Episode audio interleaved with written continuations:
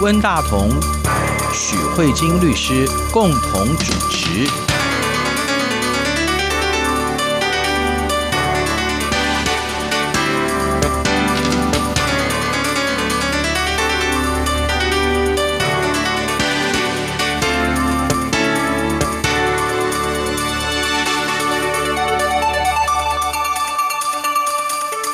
这里是中央广播电台两岸法律信箱，我是温大同。听众朋友，大家好，我是许慧金许律师。许律师，关于赌博这件事情，我曾经在电视上看过一个美国人拍的一个影片啊，那个人大概就是住在一个城市里面，那个城市里面就有开那个合法的赌场。嗯，他就讲一个太太，嗯，这个太太其实很正常，有老公有小孩，过着。很正常的生活，然后后来有一天呢，他就到了赌场里面去逛逛，然后就开始小赌，嗯，之后呢，他就整个沉溺在里面了，无法自拔。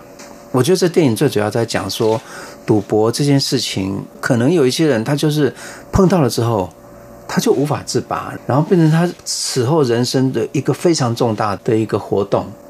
然后最重要是说。它还会影响到他家庭的经济，嗯，乃至于到达崩溃的状态。所以，赌博这件事情，我觉得是社会里面非常非常有趣的哈。就是其实我觉得一般的人都会赌博，嗯，有时候我们讲讲话就来打赌哈，打赌。我知道，我是一个赌性超坚强的小孩，很爱跟人家打赌的人，对对对，然后我也很爱一切的抽奖。我觉得基本上赌博，它其实某种程度它其实无伤大雅。哦，可是如果赌到家庭都不见，就不是无伤大雅，就很伤大雅。所以我们知道，在法律上有赌博罪，对不对？嗯、那赌博罪的话，它就会限制你去赌博嘛，对不对？对。所以我觉得这件事情是一个很有趣的话题。我的意思是说，赌博它是存在着的，而且事实上是存在在很多地方。嗯，譬如说公园里啊，大树下，然后有人在下棋、嗯、玩扑克牌。嗯。家庭聚会打麻将的其实是不少的，对啊，甚至有人定期聚会打麻将，然后甚至有所谓的麻将馆。可是到什么地步会成为赌博罪惩罚的对象？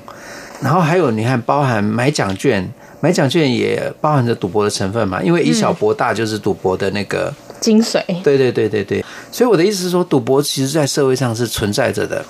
然后可是好像有些东西是罚的，有些东西是不罚的。这当中，我们的赌博罪到底是怎么一回事？而且听说我们的国家正在要考虑要修赌博罪，是不是？嗯、对。啊，这是又是怎么一回事呢？律师跟我们解释一下好了。好，我先从赌博这个行为开始好了，嗯、就是因为我们是两岸法律信箱，我就先讲直接讲结论，就是不论是在台湾或是在中国，如果我去参与一个赌博行为，对。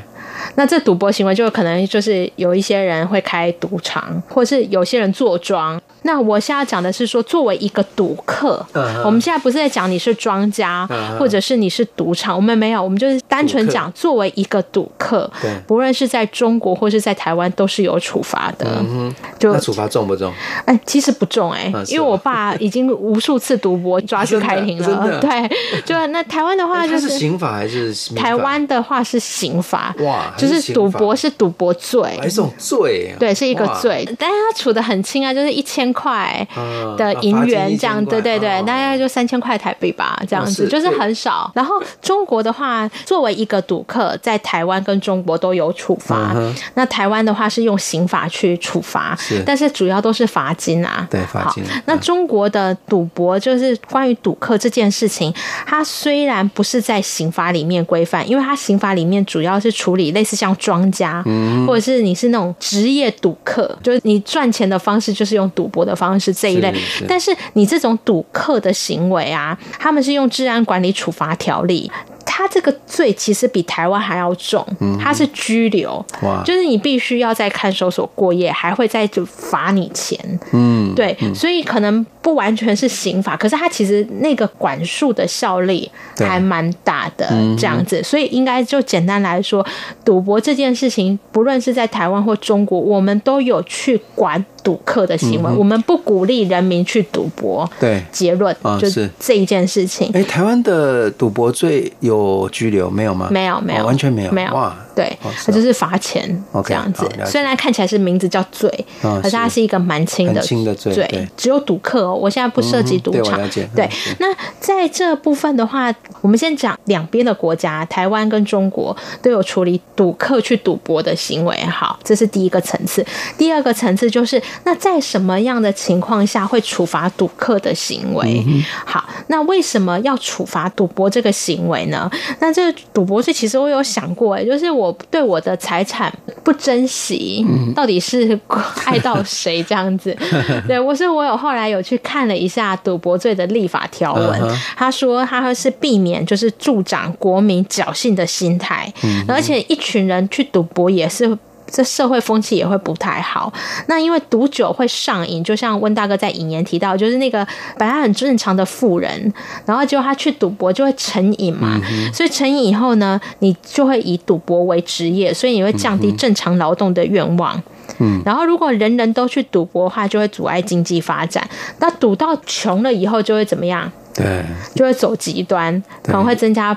其他的犯罪因素，所以总之感觉赌博就是一个不务正业的人会做的事情，嗯、所以国家其实是不鼓励的这样子。嗯、可是关于这种几率性的获胜或是致富这样的事情，嗯、其实不是只有赌博才有，这样的一个是状态。因为这种几率而获胜的，包括各式各样的奖券、抽奖活动，对，然后或者是百货公司的福袋这一类都可能有这样的。还有我们尾牙。的抽奖的抽奖，其实这种幸运哈，它是其实它让大家很还蛮蛮高兴的这样子。对，但所以它这里面就有提到说，如果你是为了那种私人的娱乐，就国家是不会处罚你的。那所以在台湾的赌博罪就有一个要件。你除了这种几率性以外，它还有特别要求，是你在公共场所或公众的出入的场所赌博财物。嗯哼，他他特别要求就是公共场所这件事情。嗯嗯、那为什么呢？就是怕有样学样。嗯哼，如果只是比如说我们两个人关起门来讲说，哎，温大哥，我今天跟你赌，我们今天录音呢会录用二十分钟就可以把它录完了。嗯哼，然后赌输了赌一杯星巴克。举例来说，就是说如果我们其他人并不会看到就起哄，然后也不会。引起群体效应的这个状况的话，那这个不是法律要处罚的。这是目前台湾的规定，就是对于赌客的行为，我们特别要求，就是他有一个场所的概念，就是公共场所的赌博是国家会希望惩罚的，主要就是避免有样学坏，带坏风气。嗯。那接下来我们就会讨论到温大哥提到，就是说为什么台湾现在还要再推动赌博罪的修法？嗯、那这里面有一个很重要的讨论，因为我们刚才有讲到公共场所，一般想到公共场所会想到什么？公园啊，百货公司啦、啊，商店啊。啊，就是大家都可以去的地方。对对对。对那现在这个地方就很有趣的议题是说，科技带来行为的改变。嗯哼。因为现在一般人很少在公园赌博了，嗯、尤其是年轻人。现在赌博已经发展成有赌博 APP 了。啊，对，没错。就是、哦、还有在电视上可以广告，你知道吗？对啊，啊，打麻将说你三缺一吗？你看连电视都可以广告。对，然后你有赌博 APP，、啊、然后还有就是，比如说赌博不是拿现金赌博嘛？那你透过这个 APP 的话，你可能是刷卡买它的点数，然后用筹码的方式。对，所以现在这个赌博活动已经网络化了，就是虚拟化的。嗯、那接下来就法院就真的碰到一个问题了。我们真的是今年最新出来的两个最高法院的。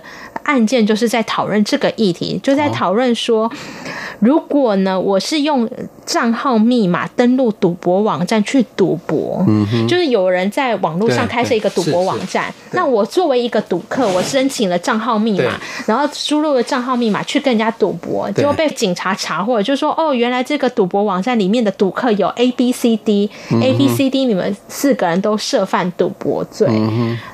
温大哥，你觉得有成立吗？如果把网络是一个虚拟的世界啊，大家都进到那个虚拟的世界，你会觉得是那个虚拟的世界好像就是一个公共平台嘛，对不对？很多人都可以进来。可是就实际上的场域来讲的话，他是每一个人坐在自己的家里面的客厅，或者自己家里面的书桌，或者他是躲在厕所里面一个人来上网赌博。嗯，所以他有可能是在个人的私密的空间里面做的。嗯，所以他到底是一个公共场所还是一个？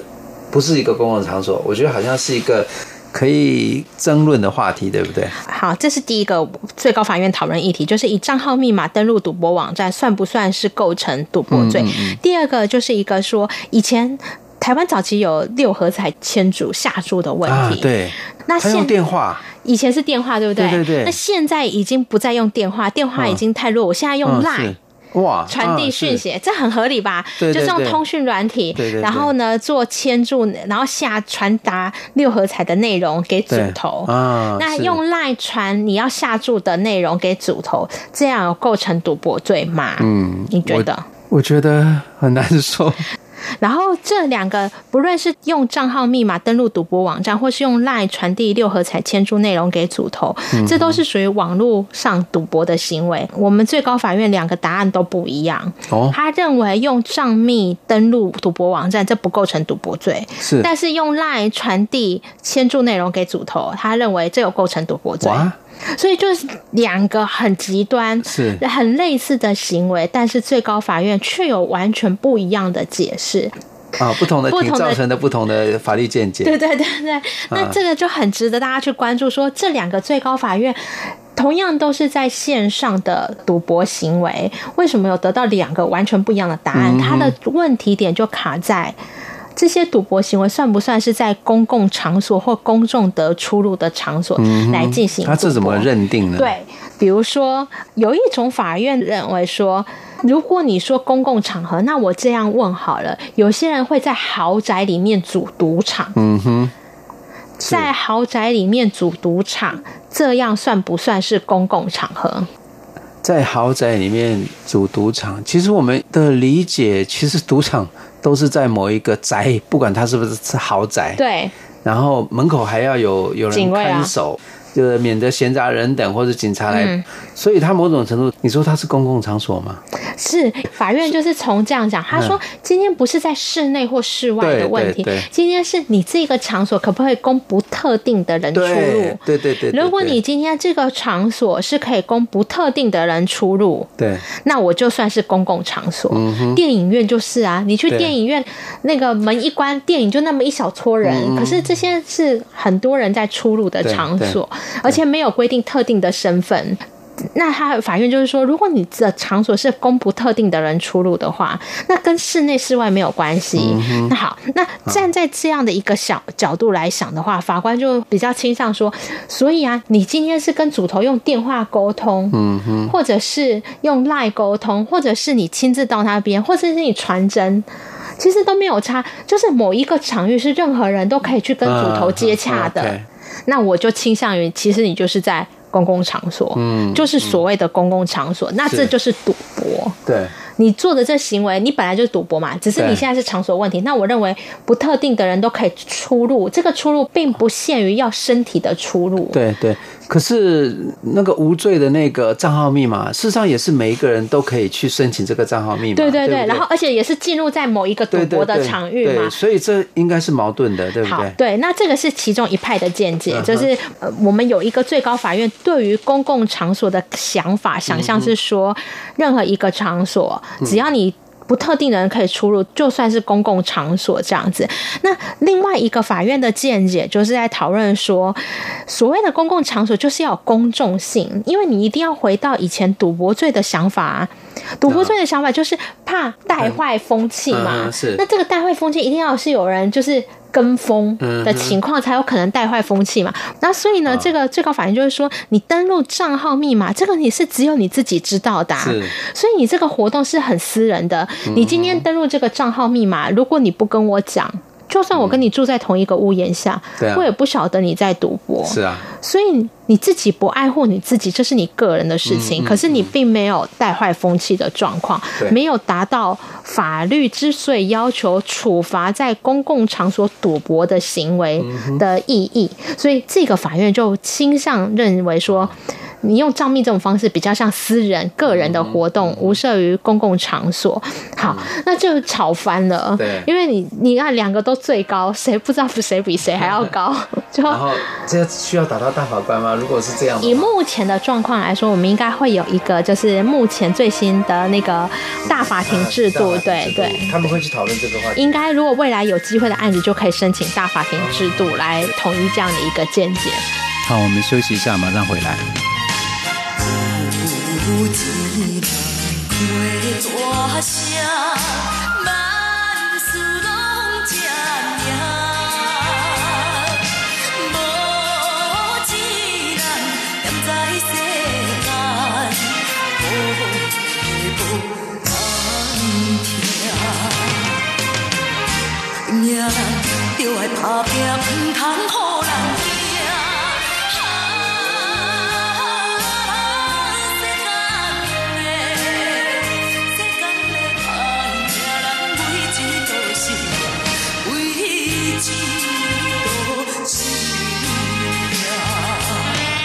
这里是中央广播电台两岸法律信箱，我是温大同。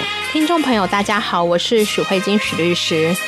接下来，我记得最高法院这个两个案件出来，在新闻的时候，我妈在看新闻的时候，她真的觉得我们法律人很无聊。她跟我说，这题答案这么简单也好，有两个最高法院的见解。她说，这就是在赌博，就是要罚。他的意思是说，如果我们的赌博罪是觉得你觉得赌博是一个败坏风气的行为，那网络更是无远弗届，怎么会认为不是公共场所呢？你会发现，不论是在世界各地的很多法条，我们都会碰到一个问题，就是碰到科技的这个速度传播太快的，原来的旧法没有办法控制。而且这两个法院的判决神奇的地方，都是在于，这都是检察官提非常上诉，也就是检察官。认为这个部分是具有法律讨论意义的。就是关于适用法律的问题，他认为这有法律适用错误的可能性，而希望最高法院进行做阐释。那就心里想说，难道这么多的法律人都是脑袋都坏掉，连这么简单的赌博罪都看不出来吗？那我觉得这里有一个很重要的意义在处理，就是说大家都知道实体的赌博是不好的，网络的赌博当然也不好。嗯，因为你如果论赌博所带来的危害，我们先不管它的处罚有没有正当性，可是如果你说强调的是赌博的危害，那你实体在公园树下赌博，跟你在网络上赌博那个危害，其实应该都是差不多的。甚至我觉得网络上的赌博可能会更严重。为什么？因为你成员更多。对，你公园赌博就那么一点点。网络上的赌博来源可能是世界各地，哎，对啊，公园赌博如果超过三十个人就太多了，可是网络三十个人太少了，对对？对，所以如果你论危害性的话，网络赌博不会输于实体赌博。那为什么还要进行这样的一个讨论？我觉得这里面有一个很重要的核心，就是一个我们常在讲的是罪行法定主义，就是说今天如果法律的文字是这样写写说，在公共场所或公众的出入的场所赌博要罚的时候，嗯，我。我们可不可以认为说，我觉得虽然他跟公共场所有一点距离，不过这个情况也很可恶，不然也一起处罚好了啦。如果这样的话，就变成它有一种随意性，对、啊、对，法律的解释的随意性，嗯，就是说他这样的话就变成没有依法判决，可以这样说对对。对，因为刑法是入人于罪的法律，嗯、我们今天挑一个很轻的轻罪赌博罪，你可能会觉得还好，就那么一点点，你也要讨论那么严重。而今天如果是啊很重的罪，比如说七年或十年以上的重罪的时候，嗯、你认为说啊这两个情况都差不多啦。那应该都一样，就比较办理的时候，这里面就会产生国家可以随便的解释这个文字的意义，去扩张、扩大解释。我们举这个最高法院的见解，你说公共场所跟公众得出入的场所，理论上这个文字解释是说公众用身体可以进出某个场所。是，如果我们依照这个某个最高法院见解认为说，那个概念公众得出入的话，不限于身体的进出，也包含。意志的，它就有一点。呃，语言的那个歧义性，对对对，语言它已经混，对它的原本的文字的意义，它的极限是不是可以走到这个程度？OK。那如果你说啊，意思差不多就这样，那你以后你很多的时候，你会把文字扩大解释，是。那这样其实对人民来说是很危险的，因为所有的集权国家都是这样开始的，就是你透过文艺的最大化的解释或字义化的解释，反而是对人民的保障是不完整的。是，所以律师现在在我们台湾人的法律人的观念。是说，我们对于那个文字的定义要尽量做限缩的解释。不要做扩大的解释，那是不是有一个倾向，就是说我们要做最严谨的解释？不是，不是这样，应该是说文艺它解释有它一定的范围。比如说我们讲汽机车好了，那你可能汽车、机车都算在里面。那呢，脚踏车你会算是汽机车吗？脚踏车是可以动的车，可是它不是用电来发力的，所以你就不会把脚踏车放入这个部分。它的文字的极限，飞机你会不会纳入汽机车范围内？当然不会啊，因为它不是车啊，它是飞机啊。对，那这就是这样。可是如果你说没有关系，只要一切用能源发动的系列的交通工具都是，那你就连飞机都算进去。这就是你已经超越文字，已经超越你可以做最大极限的解释了，因为它已经是一般文艺所以就涵盖不了的。它的概念要清晰就对。对，他可能不一定要做最傻小的解释，它可以放大一点，一个适当的对对。外延，对。外延就是有有一定的范围，对对，但它并不是毫无界限。可是如果你已经突破了，比如说公众场合可出入，你说连你的意思的想象，只要能自由的进出，我觉得这已经有点超过就是公众的。我觉得这边本来就有模糊地带，嗯，因为所谓的进出其实是它不只是意志嘛。因为你你进去登录那个网那个网站，它其实是一个行为，对，它已经是一个行为，对，它但是它是是一个虚拟的空间，对，它有经过虚拟的部分，对，它它有模糊，看起来是有好像好像也不能说它不对，对，对，那这个就是属于说法律的解释，你不应该超出文艺解释可能的最大的范围的极限。嗯、对于法律人来说，就很不喜欢这种模糊的状况，所以我们的法务部就会想说啊，与其最高法院给我两个不一样的答案。那这样我不行，我干脆推动修法。如果想很清楚说，比如说透过网际传输的这种赌博行为也构成赌博，对，那这样就解决了。OK，是大家就不用在那边做最大化的解释或最小化的解释。可是不论是修法或是文字的解释，我觉得它的核心精神都在体现一件事情，就是面对这样的一个新兴的科技的发展，原来旧有的法条虽然也很想要去处罚。这样新兴形态的犯罪，可是我觉得至少在台湾做到一件很好的事情，就是我们还是很认真去做这一类的法律的讨论的原因是，无非就是希望我们还是恪守就是罪行法定主义的要求。我觉得这一点的精神，也许你会觉得这讨论有点笨，好像不是很聪明。法律人怎么这么僵化？难道不能灵活运用吗？也许在其他的法律领域是可以灵活运用，可是唯独刑法这件事情，因为是代表国家机器去处罚。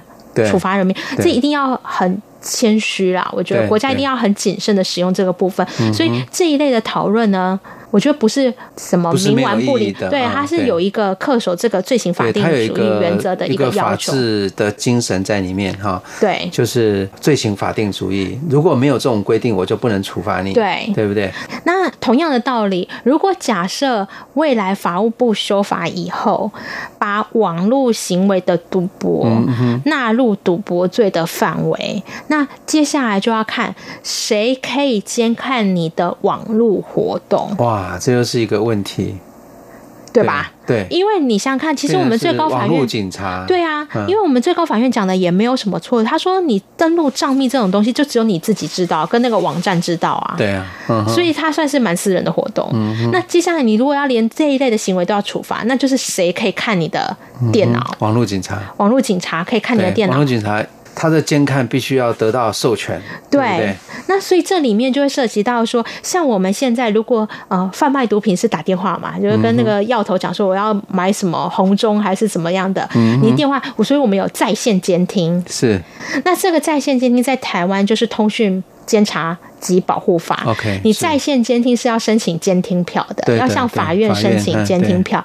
那我们的通讯监察保障法的监听范围是有线跟无线的电信，嗯、所以网络是电信吗？如果你透过电话拨接，拨接可能还算是，对对对，可是如果你是光纤呢？嗯。所以这边又有一个看起来模糊的，对，对，所以我觉得这个里面就会产生说，如果未来像类似像网络警察这种监看你的网络犯罪的时候，其实同样的道理，依据类似像罪行法定这样的状况，其实监听票的核发相关的这个法律也要跟着修正啊。嗯，因为我觉得这是非常重要，因为依照目前通保法，就是电信，电信是不是涵盖网络？我觉得这很有问题。是。然后一般的邮件跟书信，所以你可以拦截邮件，嗯哼，拦截实体的邮件，不是网络邮件，对吧？是。那那这个部分的话，你如果要拦截网络的邮件这件事情，其实同样依照罪行法定类似像相同的概念，这种侵害人民自由权利的，都应该法有明文。嗯哼，哦是。所以接下来的配套就是假设法务部通过这个虚拟赌博构成犯罪的修法，嗯，我觉得只有修这个法是有一点点不太够的，嗯，因为你。修了这个法，你要怎么达到网络赌博的的制裁的效果？你可能连通保法都要一起修，因为这样才有办法是一整个配套啊。否则你现在，如果你真的有办法做网络监看的活动，你等于都是对人民权利的侵害。我觉得这个是蛮需要讨论的部分。对，是。所以，那个律师，你对于那个人民自由权的保障是有高度敏感的。我觉得很可怕。如果你想想看，网络警察都可以看你每天都在做什么，不觉得很可怕吗？嗯、这个跟我们之前申请监听票才可以看你的。可是你现在，以如果以现在的状态来说，如果我今天想要监看你网络行为，依照通保法的话，如果我是法院，我核不下来这个监看的这个部分呢？嗯、因为依照通保法，并没有授权我可以授权。侦查机关去监看你的网络行为，嗯嗯，因为我们的通保法只有电信跟书面的邮件。嗯哼，是啊，那我们现在的网络警察是非法作业吗？可以这样？现在现在网络警察现在是这样做，他并不是监看，他是现在是透过私人的契约，比如说是用个人资料保护法。嗯哼。所以它不是直接的监看，它会变成是说，我现对我现在要求电啊中华电信，然后你把你你比如说假设温大哥你的你上网过去，比如说。一天内的二十四小时内的资料，对，我为了调查犯罪，你提供给我，嗯，是这种事后申请的。哦、是可是所谓的网络警察在线的监看，是你现在正在做什么，我看得一清二楚。OK，哦，是是，就完全不一样。这有一点像什么？你之前的录音，别人把你的对话弄成录音档，然后寄出去，嗯，跟你直接挂在线上听说，哦，原来你们现在正在交易，然后以多少钱交易完成，是，是那是不一样，因为这里面会涉及到时间。间差的问题，我今天如果要处罚你个人赌博行为，我觉得以国家的法律来说，并不会那么好奇你赌多少钱，它更重要的是要。去抓你后面的大盘，嗯哼。所以如果他今天现在用现在的说，我们现在就跟某一家，比如说中华电信，来要求提供相关的网络资料给你，你那个犯罪行为的大盘的时间点都已经过了，OK，这只能抓到说哦，你过去曾经跟谁谁谁在做交易，你就没有办法当场查获。哦，原来是这样子。对，可是如果你是在线的话，比如说你现在正在赌，然后网络警察就开始看，就冲进去，或者是正在准备要交易完成的时候，或怎么样子。你是可以在线的嘛？对对对，所以你就更能可能。得到你赌客后面的大盘的机会。Okay. 那依照目前的这种监听或监看票的话，以我们的通保法，其实只能针对电信。是是，是。那这个网络的部分就产生一个很大的问题。所以我才会说，如果我们真的想要透过就是抓以小博大的方式，从赌客然后追本溯源，抓到最上面的上游，嗯、那你除了修法这个赌博罪以外，你更需要，其实我觉得更重要的配套是通保法也要跟着一起修正，嗯、因为透过法官的核发这些。监看监听的票，才有办法有效的达到就是法务部想要的目的。嗯、对，是原来关于赌博还有这么有趣的法律的那个观念哈，所以某种程度就是说，如果法律没有规定的话，就可以做的话，所以以前我们所说的叫做钻法律的漏洞。逍遥法外，基本上是合理合法的。应该不是，应该是说刑法本来就是比较节制的法律，所以他对国家行为的要求是非常严格的。他会希望说，除非国家有明确禁止的，基本上老百姓都可以比较自由去做。对，应该是这样。所以他，所以我们应该要了解说，什么东西是违法的，我们不要去做。对，他是希望人民比较自由，而且我觉得更重要的是，因为台湾走过这个威权以后，他对国家有很。比较大的不信任，嗯、对，他会希望国家不要太过滥权，觉得不好这件事情，嗯、或是这个道德沦丧就处罚，那太多事情都道德沦丧了。是的，是的。其实人民有在不违背法律的、不伤害别人的情况之下，好好的去做他快乐的事情，对的权利，对，应该这样说对这个也是符合所谓的心理健康，或是或是社会安定的基础吧，应该是这样，嗯。而且我觉得是免于恐惧的自由啊。对对啊，对，最重要。我觉得是免于恐惧的自由，人不要活得太压抑。对啊，你你如果觉得说今天国家随时都可以扩张解释说，今天昨天还对的行为，今天就错的，啊、我觉得我觉得其实人民会活得蛮恐惧的。对对对，这也是一个自由社会或者一个开放社会应当有的一个状态吧，应该这样说。嗯、今天节目时间就到这边了哈，谢谢许律师，谢谢温大哥，也谢谢各位听众，我们下周再会，拜拜。拜拜